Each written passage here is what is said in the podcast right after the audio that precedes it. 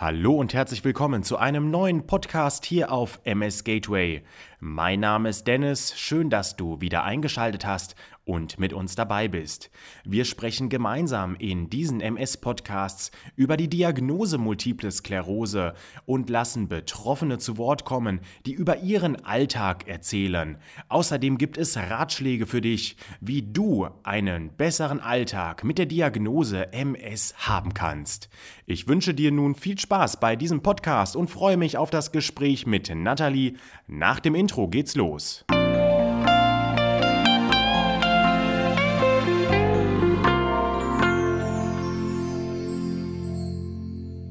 Ja, Nathalie, schön, dass du heute mit dabei bist bei diesem Gespräch, in dem wir über Multiple Sklerose und deine Diagnose sprechen. Kannst du uns erst einmal zu Beginn etwas über dich erzählen? Wer bist du? Wo kommst du her? Und wann wurde bei dir die Diagnose MS gestellt?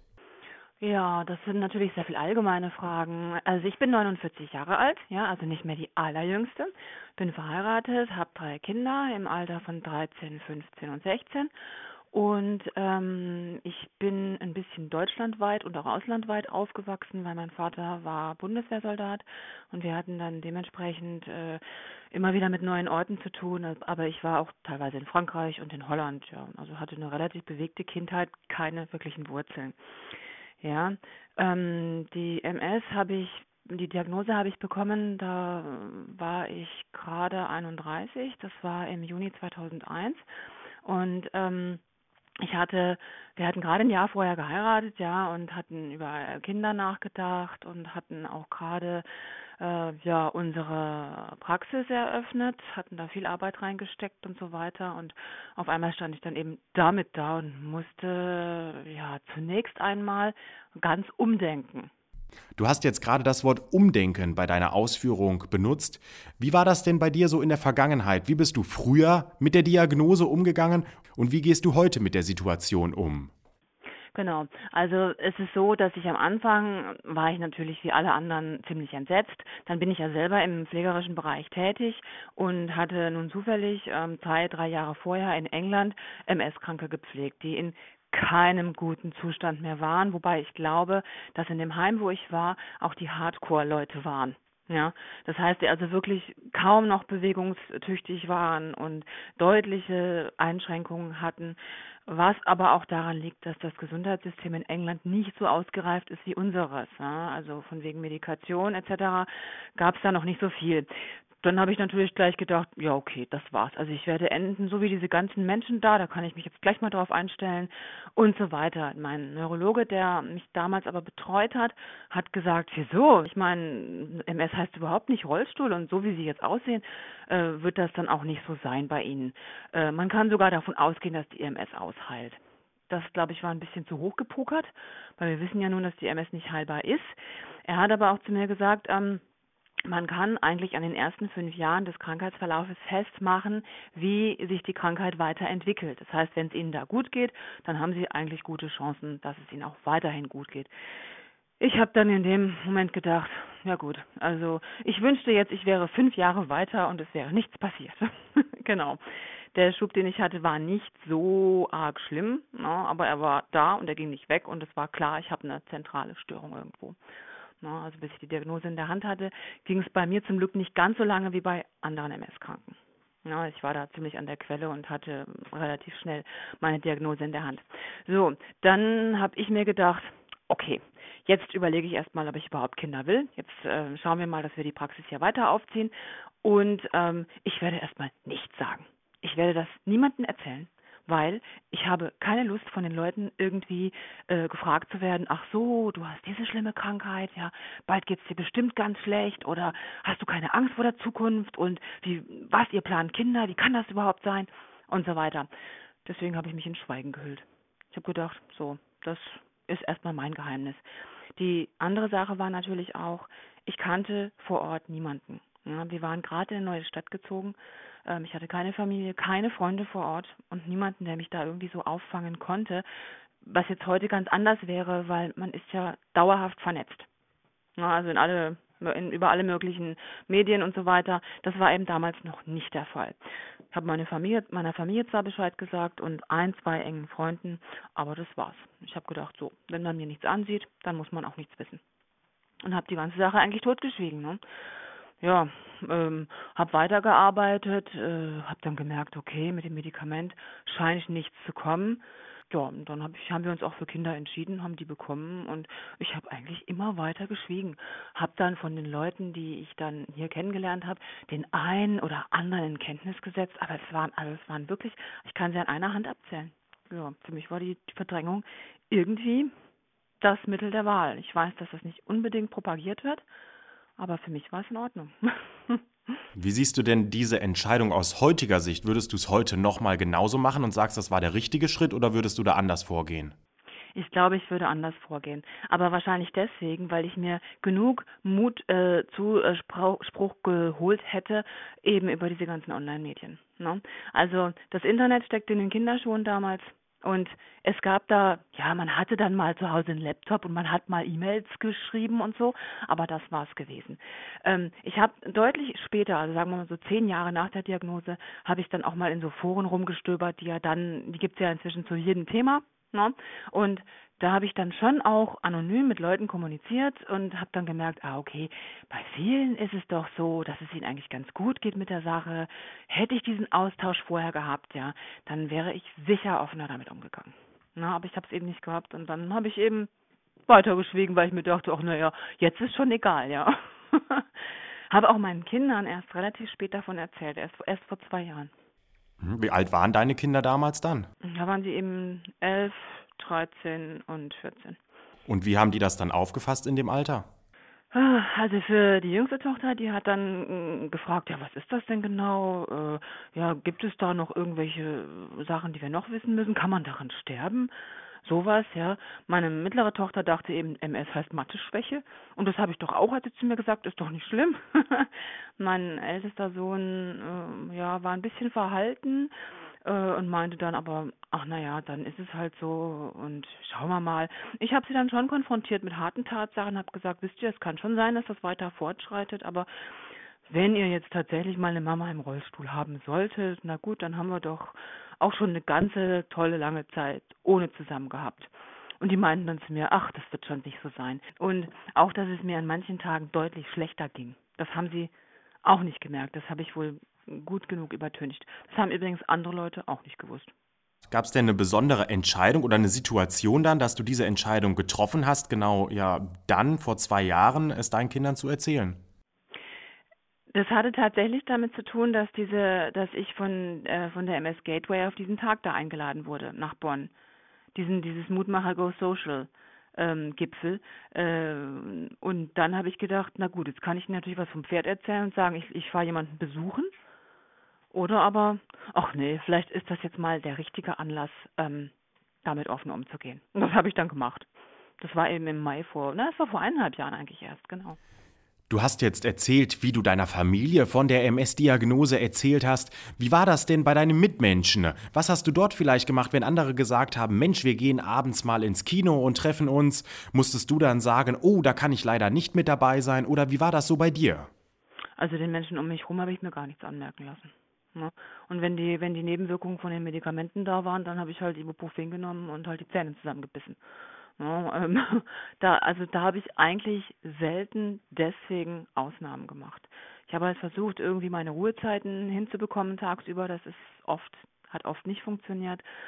Ja, und dann bin ich wahrscheinlich einfach so ein, ja, doch ein relativ harter Mensch, also gegen, gegen mich selber, dass ich mir nicht viel erlaube. Ich sage dann, nö, das muss jetzt gehen, ja, und dann geht es auch irgendwie. Jetzt hat die DMSG ja im Jahr 2019 zu einem Wettbewerb aufgerufen. Dieser Wettbewerb lautet Multiple Sklerose. Keiner sieht's, sie alle spüren es. Auch du hast dort teilgenommen, nämlich zusammen mit deiner Tochter. Erzähl doch mal kurz, um was ging es bei diesem Wettbewerb und mit was habt ihr persönlich teilgenommen? Also das war tatsächlich so, dass ich über die Seite von der DMSG, da habe ich natürlich immer wieder mal drauf rumgestöbert und mal geschaut, ja, weil da werden ja auch neue Medikamente gesprochen, äh, besprochen etc. Und dann bin ich über diesen Wettbewerb gestolpert. Nun ist es so, dass ich ähm, sowieso ein Wettbewerbmensch bin. Ich bin ja auch Läuferin, ja, und nehme immer auch gerne wieder an Rennen teil. Da kann man sich immer wieder so ein bisschen beweisen, ja, okay, ich kann das noch alles, das geht so ganz gut. Und ähm, ich habe auch schon an vielen Kurzgeschichtenwettbewerben teilgenommen, allerdings ohne Erfolg, weil die sind immer sehr, sehr überlaufen und naja, vielleicht bin ich, bin ich ja doch nicht so der gute Schreiber. Und da wurde eben zu so einem Kreativwettbewerb aufgerufen. Dann habe ich gedacht, na, das ist doch mal was anderes, ja. Vielleicht fällt mir jetzt ja spontan was ein. Ich habe da eine Kurzgeschichte geschrieben oder angefangen zu verfassen die hat mir da nicht so gefallen. Und die andere Sache ist natürlich auch, ähm, bei so einem Wettbewerb äh, wäre es besser, man hat äh, etwas Plastisches oder etwas, was man halt vorführen kann. Gedichte, Geschichten werden nicht so, haben einfach nicht das die gleiche Wirkung wie, wie etwas, was man sehen kann. Ne? Das, das ist so. Und dann hat mich das Thema auch deswegen sehr angesprochen, weil es ja tatsächlich so ist. Wenn ich vor den Leuten stehe und mir geht es gerade wirklich schlecht, weil die Fatigue wieder zugeschlagen hat, weil die Medikamentennebenwirkungen da sind oder dass man einfach äh, schreckliche Stimmungsschwankungen hat, weil man wieder Angst hat vor der, vor der Zukunft oder so.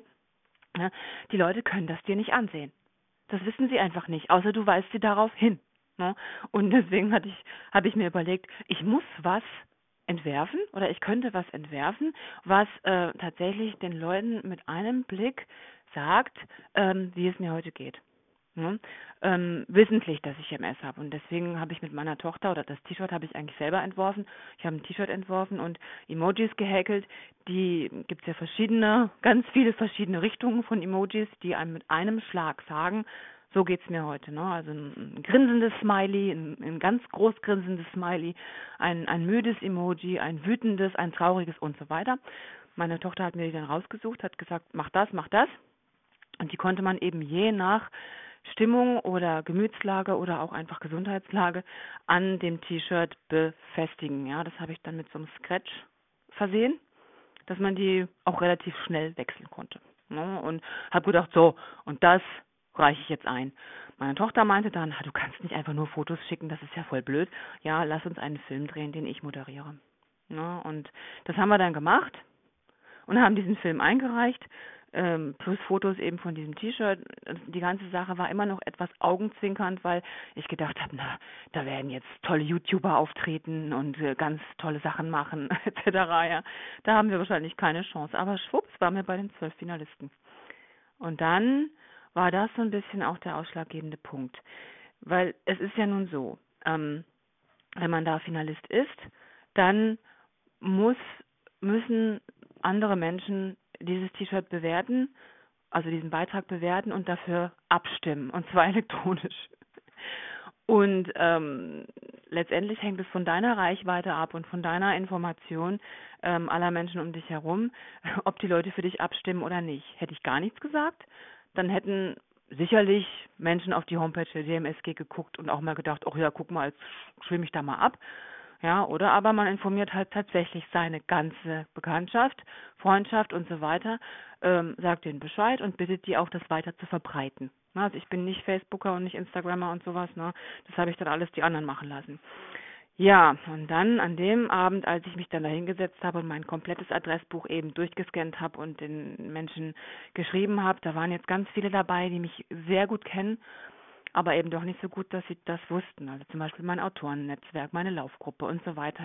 habe denen das geschrieben, habe auch geschrieben, einige von euch werden sich sicherlich ziemlich wundern.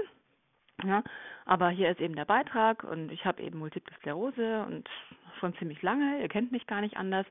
Und ähm, ach, ich würde euch bitten, stimmt doch für uns ab. Ja, wir würden da vielleicht auch ganz gerne was gewinnen und ich sehe das jetzt auch als Chance, ähm, ja, tatsächlich den, den Leuten reinen Wein einzuschenken. Die Resonanz war ähm, überirdisch groß. also es, im Minutentag kamen die E-Mails zurück und ähm, es haben wirklich die allermeisten gesagt, Mensch, was für eine tolle Idee und das ist ja unglaublich, dass du das hast. Boah, du bist ja eine richtige Kämpferin und ja, mach weiter. Wir unterstützen dich. Ein paar waren dabei, die äh, etwas verhalten reagiert haben und gesagt, was, das kann doch nicht sein. Bist du sicher, dass das stimmt? Und so weiter. Ein, zwei haben etwas pikiert reagiert und gesagt, was, du hast nicht Vertrauen in uns gehabt, das, das uns früher zu erzählen. Aber natürlich stimmen wir für dich ab. Ja, und so weiter. Ne? Und dann für mich war dieser, dieser Wettbewerb oder diese Finalteilnahme ähm, dann so eine Art Zeichen, jetzt auch mal, doch mal drüber zu sprechen. Hatten wir bei diesem Mutmacher-Summit auch schon besprochen. Ne, darum ging es ja vor allem, ähm, als ich da war für die MS Gateway. Ähm, da bekamen wir ja so Unterricht in, wie man einen Blog aufziehen kann, äh, einen YouTube-Kanal oder eben Instagram, damit man tatsächlich ja, also an die Öffentlichkeit gehen kann und den vor allem den betroffenen Leuten Mut machen kann. Weil letztendlich äh, jemand, der frisch erkrankt ist oder zwei, drei Jahre oder sowas und dann in Kontakt mit mir kommt und ich, ich ihm oder ihr sagen kann, du pass mal auf, ja, guck mich mal an. So schlimm ist es nicht und das schaffst du, ja.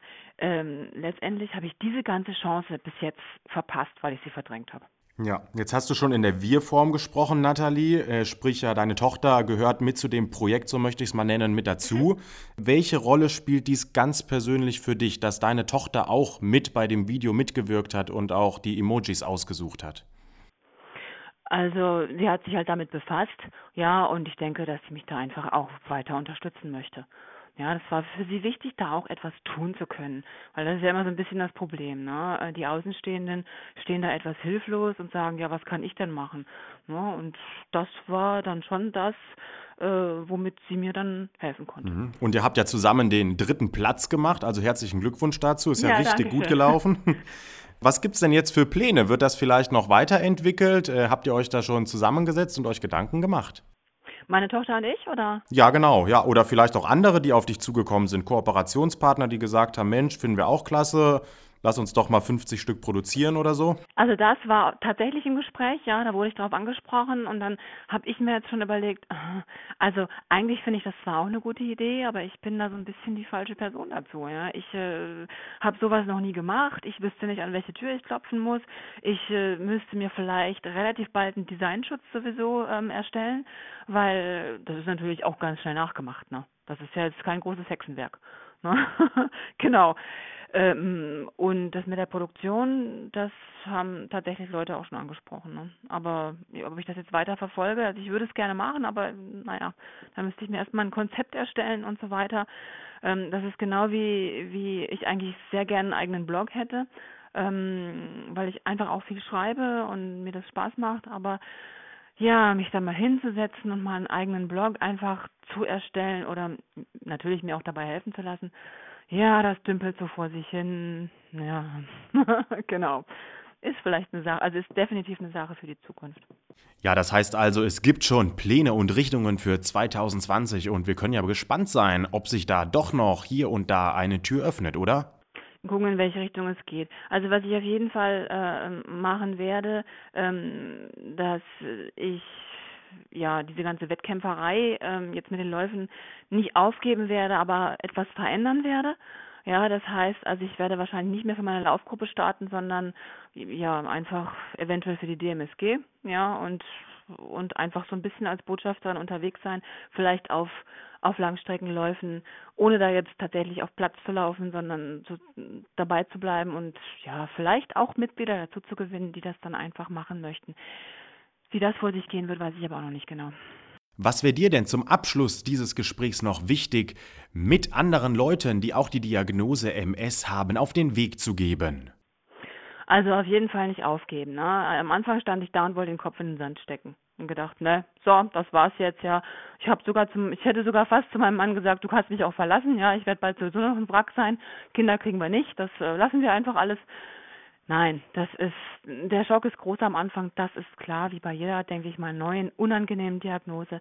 Aber einfach, einfach dagegen angehen, ja, äh, sich alle Möglichkeiten nutzen, sich auszutauschen und zu beraten. Ja, es gibt inzwischen sehr, sehr viele. Ja, das ist ja wirklich ein großer Zugewinn unserer digitalen Welt.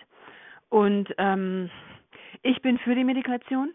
Mich hat sie anscheinend wirklich wirklich äh, gerettet, auch wenn man das nie ganz belegen kann. Ne?